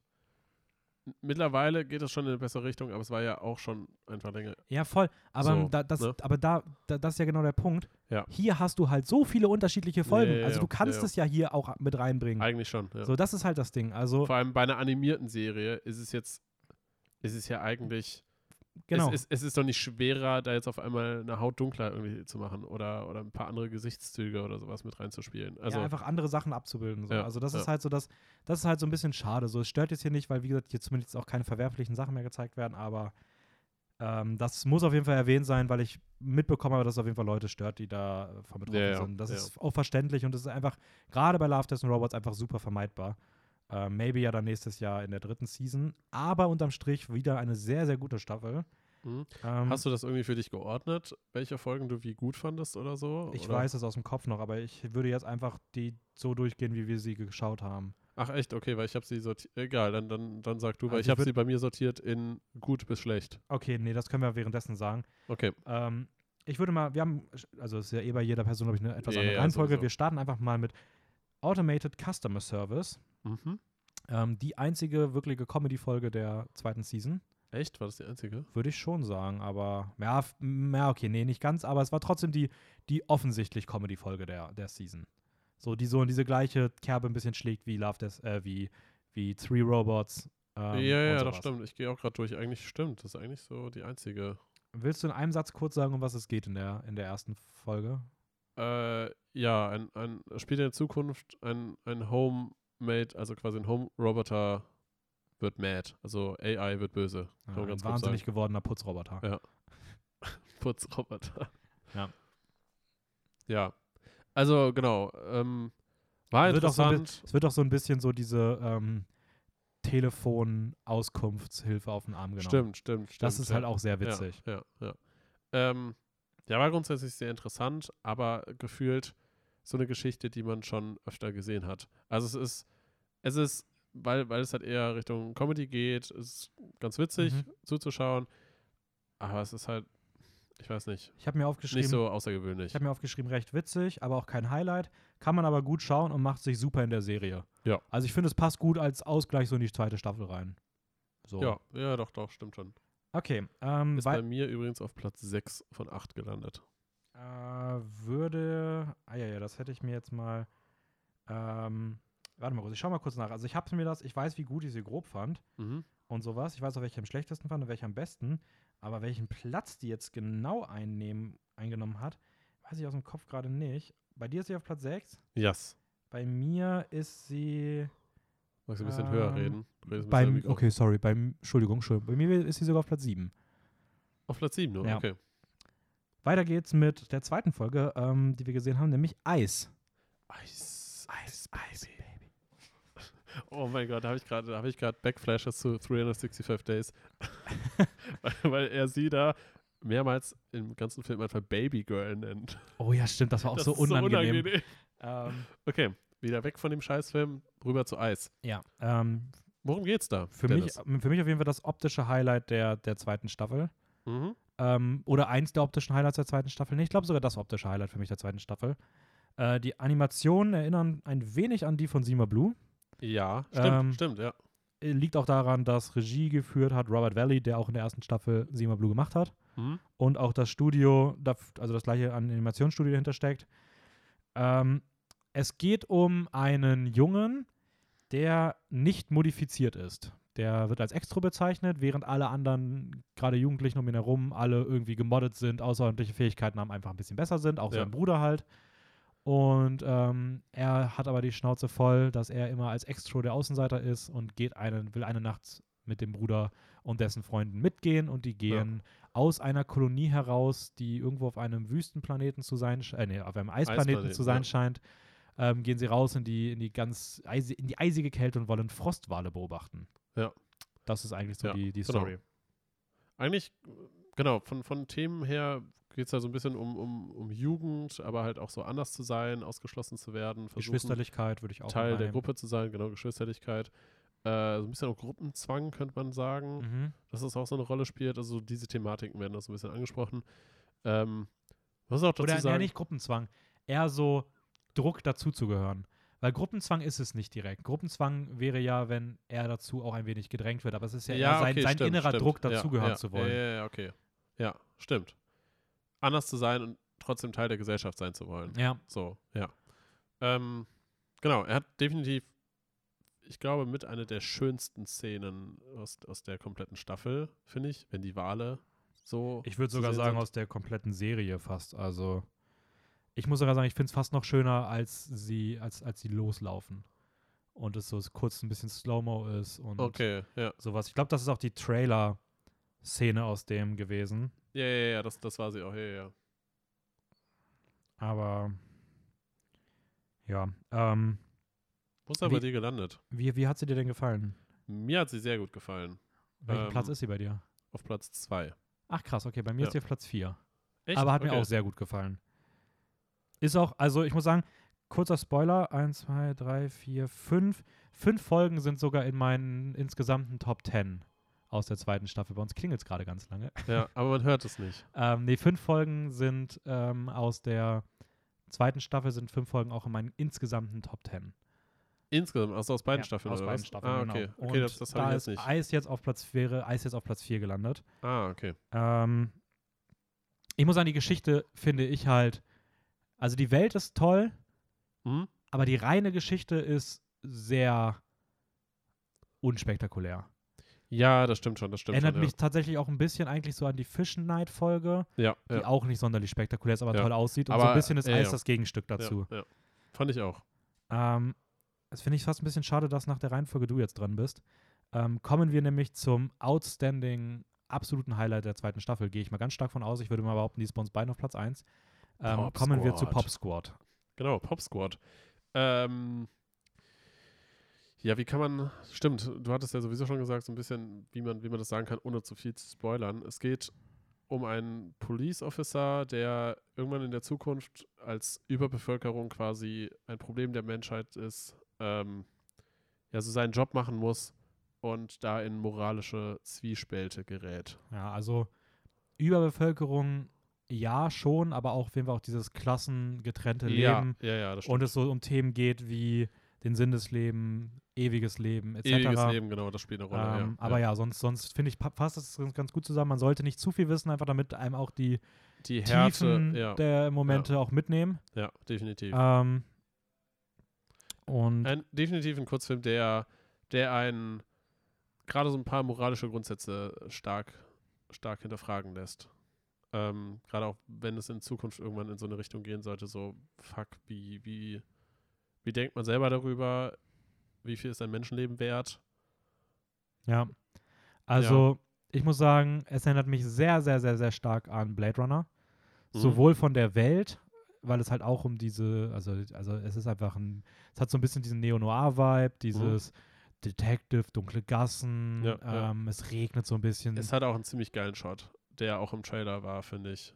Wo, wo er mit diesem, mit dem, ja, Raumschiff fliegt, äh, mit, dem, so mit, dem, mit, dem, mit dem, die Raumschiff ist es nicht. mit dem Speeder, kann man so ja, sagen. rumfliegt, genau. Ja. Ähm, aber auch die, so dieses Philosophische, was dann gerade in der letzten Hälfte kommt, das hat halt irgendwie, ist halt natürlich auch sehr an Blade Runner Ja, erinnert. ja, Ich glaube, wenn man, da, wenn man das mag, dann wird man hiermit auch voll auf die Kosten kommen.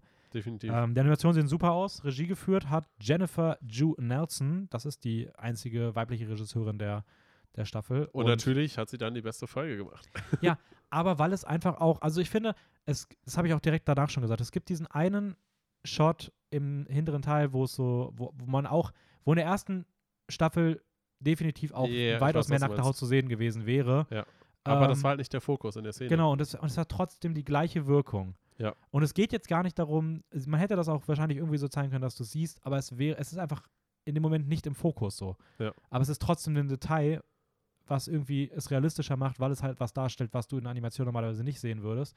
Und das passt einfach sehr schön rein. Obwohl man auch sagen muss, da haben die in der zweiten Staffel einfach auch an anderen Stellen auch männliche Regisseure das gut inszeniert Ja, und richtig ja. gemacht. Ja. Deswegen, also ist voll okay. Ähm, und Mhm. animiert ist das Ganze übrigens von den Blur Studios selbst, also die, die auch die ganze Serie in Verantwortung gegeben haben. Mhm. Ähm, die haben in der ersten Staffel beispielsweise auch die Folgen Sonny's Edge, Suits und Shapeshifters animiert Okay. und auch die animierten Teile von der Ice Age Folge. Die kommen auch in der Staffel noch zweimal, glaube ich, vor, aber das erste Mal halt bei, Mhm. bei, der, bei der Folge und die Animationen sind wirklich toll. Es sieht halt richtig aus wie diese Videospiel-Trailer Ja, ja, oder ja, ja, ja. Cutscenes so. Was kam danach? Was haben wir danach? Also das war bei gesehen? uns beides Platz 1, ne? Ja, ja, genau.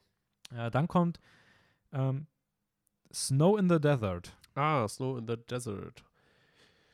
Äh, soll ich was dazu sagen oder möchtest du? Oder? Ähm, ich kann nicht machen, wenn du möchtest. Ja, mach, mach du. Also, ruhig. es hat mich so ein bisschen an die Folge erinnert, die auf jeden Fall am dichtesten sich so anfühlt, als ob sie auch mitten in der ersten Staffel liegen könnte, so was den Handlungsverlauf, die Härte und so weiter Mhm. angeht.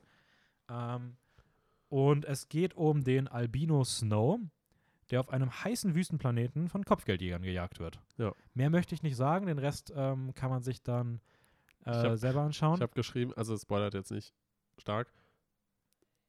Jeder möchte Snowballs. Einfach sehr, sehr schön zusammengefasst. Ja. Ähm, ich muss sagen, ich finde gerade bei der Folge, die absolut positiven Sachen sind so die kleinen Details, die ich wahnsinnig kreativ finde. Gerade am Anfang, wenn es um eine Gefängniskammer geht, für einen Wasserdieb, wenn es Mhm. um den Ja, ja, Deckel ja. von einem Getränk geht, wenn es darum geht, wie man sich nachts, äh, wie man sich tagsüber auf einem Planeten schützt. Ja, ja. Ähm, solche Sachen. Es ist auf ähm, jeden Fall sehr durchdacht, diese Welt irgendwie so sehr, äh, sehr schön darzustellen. So sehr umfangreich und so, so kleine Details, wie du halt sagst, so mit eingebaut wurden, die, die haben halt irgendwie so ein Gefühl davon gegeben, oh, das ist echt, echt eine coole Welt oder eine interessante Mhm. Welt. Wenn du jetzt von den Animationen her und vom Look und all solchen Sachen, wenn du darauf schließen müsstest, also Regie geführt hat ähm, ein Team Mhm. und die haben auch in der ersten Staffel zusammen mit dem Animationsstudio auch eine Folge gemacht. Hast, würde, hast du eine Idee, welche das sein könnte aus der ersten, an was er, dich das erinnern würde? Vom Animationsstil. ja, du? generell einfach so. Was, ist, wa, was wäre dein Gegenpart dazu aus der ersten Staffel? Vielleicht Shapeshifters? Ja, okay, nicht so weit weg ist äh, Beyond the Killer Rift. Oh, okay. So. Also, ähm, Ja, ich okay. finde, man, wenn man es weiß, dann ist es schon, dann, dann, dann erkennt man es schon so. Ähm, beide Hauptfiguren sind äh, recht ähnlich. Sie haben beide eine, einen weiblichen Gegenpart, sage ich mal. Ja, ja. Ähm, ja. Fand ich auf jeden Fall ganz, ganz, ganz interessant. Wo ist Mhm. sie bei dir gelandet? Auf welchem Platz? Auf Platz 5. Bei mir auch. Ja. Bei Ja. mir wär, wäre sie auch auf Platz 5. Ähm, kommen wir zur nächsten Folge, ähm, die du dann gleich wieder machen darfst. Why? Was? Why? War, äh, nein, es war eher so ein Juhu, way. Das war aber eher so ein. Why, warum? Es war, war, war sehr komisch okay, formuliert. das Sorry. ist die Folge The Tall Grass gewesen. The Tall Grass. Ja. Ähm, Das hohe Gras für die. Ja, genau. Für die, für die nicht englisch sprechenden Leute. Ja. Ähm, genau. Äh, es geht um, um eine Person, die in einer Zugfahrt irgendwie unterwegs ist. Der Zug hält an und hält quasi zwischen Feldern, die alle mit hohem Gras versehen sind. Äh, also hoch heißt halt wirklich so zweieinhalb bis drei Meter hoch. Ja. Und Pokémon-Spieler kennt's. Genau, genau. Natürlich, Pokémon-Spieler wissen, man sollte nicht ins hohe Gras gehen, außer du bist gewappnet, denn die Person, der Zug macht eine Pause, die Person will kurz eine rauchen und wird irgendwie von diesem hohen Gras angelockt aus Neugierde. es, es, man, man, sie sieht halt Lichter. genau, sie sieht Lichter, wird Und aus Neugierde angelockt, gerät dort hinein und Dann dort, wird's düster. Mehr, dort, ja, mehr würde ich nicht sagen. dort erwartet ihn etwas. Ähm, ich finde, die Optik war sehr toll. Es hat mich sehr so an Gemälde erinnert, so ein bisschen. Mhm. Und es hat auch so leichte Stop-Motion-Züge. Ähm, also ich finde, optisch war die Folge richtig, richtig gut. Echt? Ja. Okay. Irgendwie hat sie mich nicht so krass gecatcht. Echt nicht? Ich Weil ich muss, nicht. also ich muss tatsächlich sagen, ich fand sie, um, also gerade beim zweiten Mal fand ich sie nochmal deutlich besser als beim ersten Mal. Hm? Gerade was die Optik anging. Ähm, ich fand den Look irgendwie sehr, sehr einzigartig. Ich, ha- ich finde so ein bisschen eine Mischung aus, aus so Horror und Polar Express habe ich mir aufgeschrieben. also einfach nur, weil Ja. es ein Zug ist. Ich weiß ja nicht, weil das, das habe ich mir schon damals gedacht, irgendwie bei Polar Express. Ich fand irgendwie den Animationsstil sehr seltsam. Es ist aber auch nicht der gleiche Animationsstil wie bei Polar Express. Ja, aber ja, trotzdem, ich weiß nicht. Ja, mich, Der mich, hat er nicht so, Der Animationsstil ist total genial. mich hat er nicht so angefixt. nicht? Nee. Ach, nicht. krass, weil ich finde, also, der hat mich so ein bisschen an Suits erinnert. Ja, Aber die mochtest du ja auch nicht so eben, gerne. eben ja, dieser okay. Animationsstil hat mich ja nicht so, kriegt mich nicht so. Hm. Ist übrigens Schwierig. animiert worden vom, vom Studio Access. Die haben auch in der ersten Staffel die ähm, Animation von Helping Hand gemacht. Also eine komplett Ah. andere Folge, oh, komplett okay, anderer Stil. interessant, ja. Äh, fand ich auch irgendwie interessant, das mal aufzuführen. Äh, darf ich mal raten, dass sie bei dir wahrscheinlich auf Platz 7 gelandet? Richtig. Ja, bei mir ist sie auf ähm, Platz 6 auch. Also auch nicht ganz weit vorne. Auch auf Platz 6? Hattest Ja. du? Ach nee, nevermind, wir hatten eben nur Platz 5. Ja. Aber ist damit trotzdem bei mir. Also ich mochte sie schon gerne. Also ich, das zeigt auch, dass ich, dass ich die schon an sich echt alle gerne mochte in der zweiten Staffel. Hast du gerade Ähm, geklopft? Nee, ich hab meine, das waren einfach meine Füße, die geknackt haben. Es tut mir Oh, leid. lol. Warte mal, was? Deine Ähm, Füße haben geknackt? Okay. Ja, ich habe die gerade richtig komisch bewegt. Ähm, kommen wir zu Folge 6. All Through the House. Ähm, Den fand ich witzig. es sind nur fünf Minuten. Also die Ja. Folge ist sehr, sehr kurz. Und ich habe mir aufgeschrieben, es ist die überraschendste Folge der Staffel. Ja. Und es ist erzählt, ich, weil man, da kannst du halt auch nicht, kaum, was drüber sagen, weil du einfach auch nicht zu viel verraten Ich möchtest. würde sagen, Eine düstere Weihnachtsgeschichte. eine düstere Weihnachtsgeschichte. Kinder wollen Santa kennenlernen. Ja, das trifft es eigentlich ziemlich gut. und die Kinder, und die Kinder sind, sind ähm, britischer Abstammung. Stimmt, der, der, der, der Akzent ist sehr ja, stark. sie haben so einen kleinen Ja. britischen Akzent. Es sieht auch ein bisschen Ja. nach Stop-Motion aus. Ja, Mhm. aber ist es wahrscheinlich nicht, oder? Nee, glaube ich nicht. Also Nee. Stop-Motion ist halt recht teuer und ich Ja. glaube, die werden nicht Stop-Motion animiert haben. Ähm, die wird auf jeden Fall gut in Erinnerung bleiben. Ich finde, das ist eine super Auflockerung. Das wäre übrigens die zweite, bei der ich sagen würde, die hat vielleicht minimale Comedy-Züge, weil sie so absurd Horror ist, ja, ja. dass sie fast schon ein bisschen lustig sein könnte. Ähm, aber ja, also ich muss auf jeden Fall ein, zwei Mal la- lachen. Ähm, Man, das kannst du dir auch einfach nicht sagen. Also ich finde es Ja, einfach ja, schön, dass. ja, ja. Wo ich muss sagen, ich finde es schön, dass sie so eine Weihnachtsthematik einmal eingebaut haben. Ja, So, ja. das fand Es gibt auf jeden nett. Fall dem, äh, dem Ganzen so ein bisschen mehr Abwechslung. Ja. Wo ist sie bei dir gelandet? Auf Platz 4. Bei mir ist sie auf Platz 3 gelandet. Okay. Ähm, Ja, Ja. dann haben wir da einen kleinen, kleinen Wechsler wahrscheinlich. dann darfst du uns jetzt von Platz 8 unserer beiden Listen erzählen, ähm, der Folge Life Hutch. Life Hutch. Ich weiß gar nicht, wie die im Deutschen heißt. Die Rettungskapsel oder sowas? Bestimmt. Ja. Ja, irgendwie sowas. Notfallkapsel, glaube ich. Gut. Ähm, ja, es geht um einen Piloten, der im Weltall gerade irgendwie in irgendeinem Kampf anscheinend ist und dabei eine Bruchlandung hinlegt und auf, auf dann dem Planeten oder wo auch immer er ist, äh, einen Unterschlupf sucht und dort ihn, ich sag mal, ein etwas Böses erwartet. ja. Ja, ich finde, man kann sogar sagen, es geht um einen defekten Roboter. Um einen defekten Roboter, Ja, der ihn Das angreift. ist, das ist halt Ja. vollkommen okay so. Ja. Ähm, ich weiß nicht, irgendwie die ganze Story ja. Hatte irgendwie so ein, so ein, so ein, so ein leeres Nichts. Also mich hat sie sehr, sehr, sehr, sehr, sehr, sehr stark an die Helping Hand aus der ersten Staffel erinnert. Mhm. Einfach so vom dramaturgischen Aufbau. Ja, So. Da fand ich die aber deutlich besser, die Helping Hand Folge. Helping Hand fand ich auch besser. Und auch in der Staffel finde ich es einfach super komisch, dass du bei acht Folgen zwei Folgen hast, die davon erzählen, wie eine Person unter ihrem Roboter leidet, die sich gegen sie wendet. ja. Und da finde ich Automated also Customer Service einfach weitaus genialer Ja. und einzigartiger. Ja, Und Lifehutch lebt halt sehr von einem sehr harten und auch gut funktionierenden Moment ja, und ein paar netten Animationen. Aber auch die Animationen sehen super, also so, ja, sieht halt realistisch aus, hat aber auch gar keinen Mehrwert. Also es Ja, gibt keine einzige Szene. letztendlich, letztendlich äh, hat sie einfach nur ein paar spannende Momente, ein paar brutale Momente, aber davon lebt gefühlt die ganze Folge. Also sie erzählt sonst nichts. Ja. Das Einzige, was sie erzählt, ist halt einfach nur, wie ein Dude eigentlich abstürzt und versucht zu überleben. es gibt einfach auch gar keinen Grund dafür, dass diese Folge animiert ist. Also Nee, es, es hätte nicht animiert sein müssen. Also Auch diese, äh, es wird ja eigentlich damit angefangen zu erzählen, wie er abstürzt und dann überlebt und dann gibt es immer wieder so, so Rückblenden. das Editing ist furchtbar. Ja, die Rückblenden machen gar keinen Sinn. Die, also, weil man weiß ja eh, dass er abgestürzt Ich ist. glaube, das war so ein bisschen so, dass sie gemerkt haben, oder dass sie einfach gemerkt haben, boah, die Geschichte ist richtig, richtig langweilig. Lass mal im Editing so Memento-mäßig irgendwie das immer wieder rückwärts erzählen. So, damit es einfach verwirrend ist, weil vielleicht Aber es macht halt für die hypt das Handlung, ja. es macht halt für die Handlung keinen Sinn. Ja, also da hätte man eigentlich einfach chronologisch erzählen können, dass er da in irgendeiner Schlacht ist, abstürzt und das hätte viel mehr erzählt von der Handlung, weil er dann mehr erlebt hätte. ja. Michael B. Jordan ist hier als Modell gewesen für die Hauptfigur. Ähm, den kennt man beispielsweise aus Black Panther, Fruitvale Station oder Creed. Äh, das sei auf jeden Fall noch erwähnt. Ähm, animiert hat, es- haben es wieder die Blur Studios. Also es sieht ja auch gut animiert aus. Man sieht halt, es hat wieder diese Videospiel-Cutscene-Optik. Ja. Aber ich muss trotzdem sagen, also die Folge hat mir echt nicht gefallen. Die ist für mich nicht auf dem Niveau der schlechten Folgen, die wir noch bei Staffel 1 gesagt hätten. Also die Mhm. sind weitaus schlechter als das hier.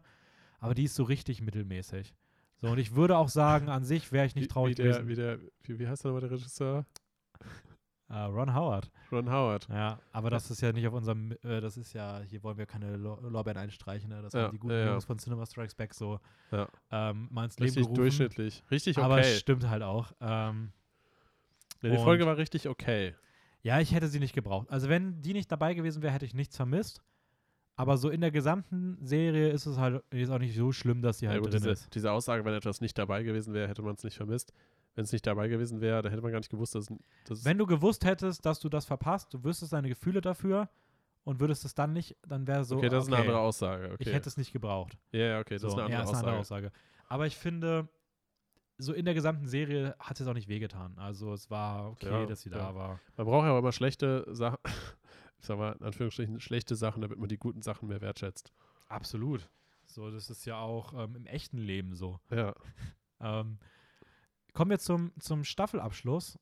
Ein sehr Ah. außergewöhnlicher Kurzfilm, fand ich. The Drowned Giant. Ja. Dein Platz 4. Platz 3 sogar. Echt? Scheiße, ich habe gedacht, ich habe mir gemerkt, welche du noch nicht hast. Mein Platz 2. Ist dein Platz 2, Ja. echt? Mein Platz 2. Ähm, Krass. Weil ich hatte John Shine tatsächlich auch erst auf Platz 2 und habe ihn dann noch mit Eis getauscht. Also ich muss sagen, für mich ist meistens Einzigartigkeit Vor. vor Einzelaspekten so. Deswegen auch Fischen halt bei mir so hoch, weil ich halt einfach diese Idee so einzigartig finde. Ja. Gut, Suits hat jetzt nicht, ist nicht wirklich einzigartig, aber an sich trotzdem so mit Einzigartigkeit kriegt man mich meistens schon. Mhm. Und da muss ich sagen, da hat halt bei mir The Drowned Giant halt voll reingehauen. Ähm, ja, es geht um so ein bisschen um die Vergänglichkeit des Lebens, sage ich mal. Ein Riese wird an einem Strand angespült, ähm, ein, ein ertrunkener Riese wird an einem Strand angespült und Menschen begutachten ihn wie ein Naturwunder und Ja. agieren mit ihm. Ich finde, es, es ähm, ist gleich sehr ähnlich, so wie einem angespülten Wal oder sowas.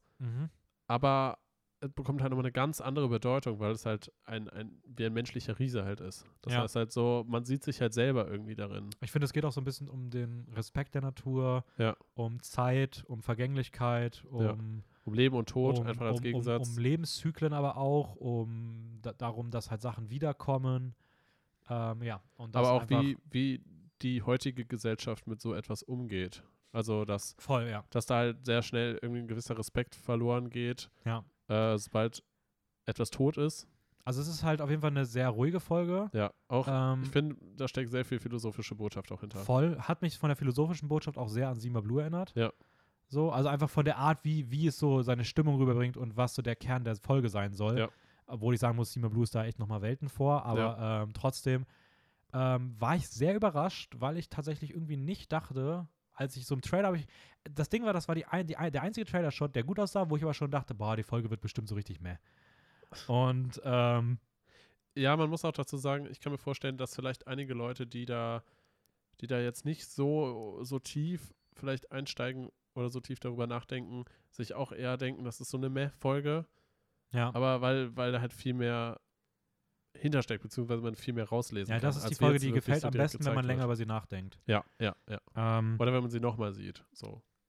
auch die dritte Folge dieser Staffel, die von den Blur Studios animiert ist, sieht auch gut aus. Also ich mag die Animation sehr gerne. Also gerade, also sie sieht sehr offensichtlich animiert aus, Ja. aber in gewissen Shots sieht es schon unfassbar realistisch aus. Ähm, gerade wenn sie so am Anfang aus dem Auto aussteigen oder sowas. Ähm, Regie geführt hat Tim Miller selbst, also einer der beiden Executive Producer. Mhm. Und der hat in der ersten Staffel auch schon eine Folge gemacht. Rat mal welche.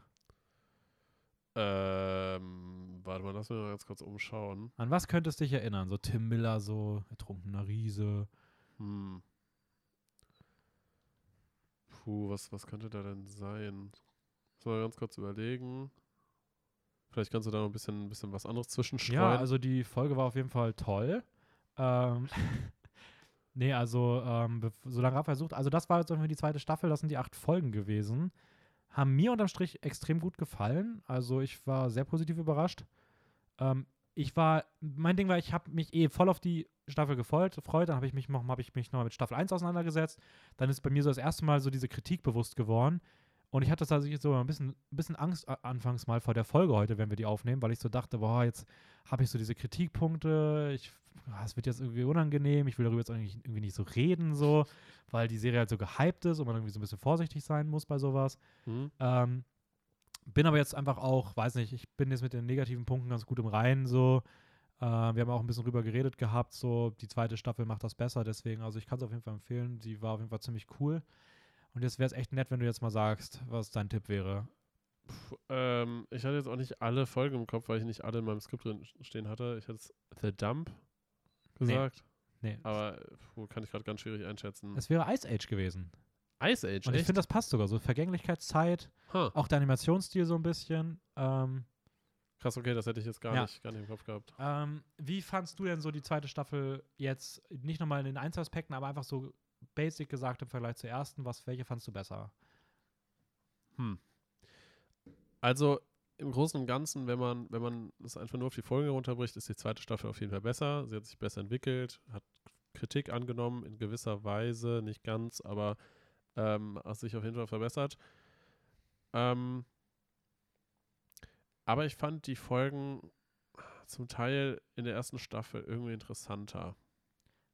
Ja, also ich muss auch sagen, von den Grundthematiken hat die erste mehr Interessantes, mehr Wow-Faktor. Aber es liegt halt, hängt halt wahrscheinlich auch einfach damit zusammen, dass sie mehr Folgen hat und deswegen auch einfach mehr Das war ich halt auch gerade. Es ist halt echt schwer, das zu vergleichen, weil natürlich in acht Folgen du zum einen nicht so viele verschiedene Themen anbieten kannst. Ja.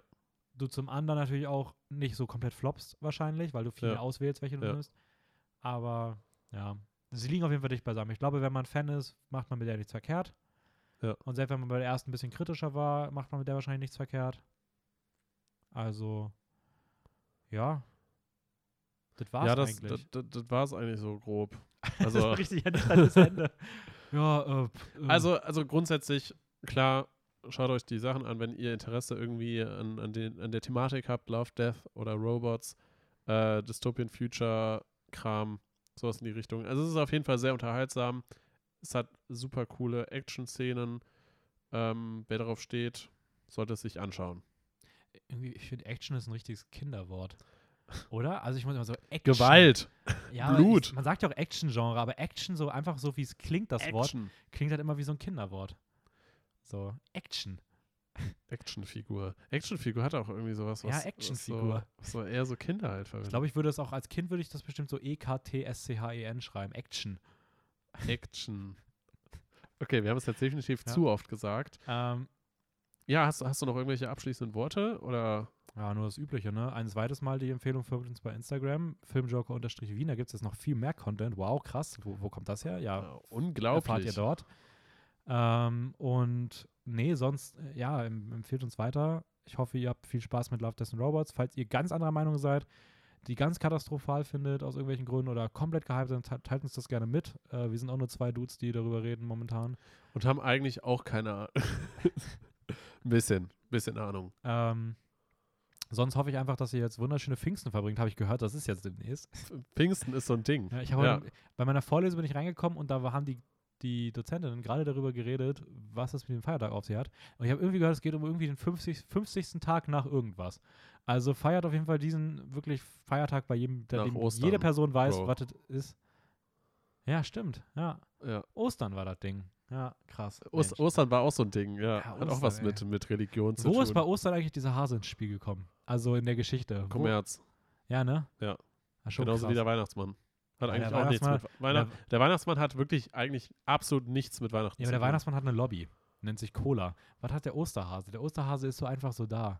So, Äh. wer, wer hat, also beim, Wei- beim Weihnachtsmann verstehe ich ja, da hat sich, hat sich Cola gedacht, lass mal irgendwie, oder es gibt ja auch Legenden oder sowas, aber gibt es eine Grundlage dafür, dass Leute gesagt haben, okay, das ist es jetzt. Der pack, den packen wir jetzt offiziell dazu, fertig.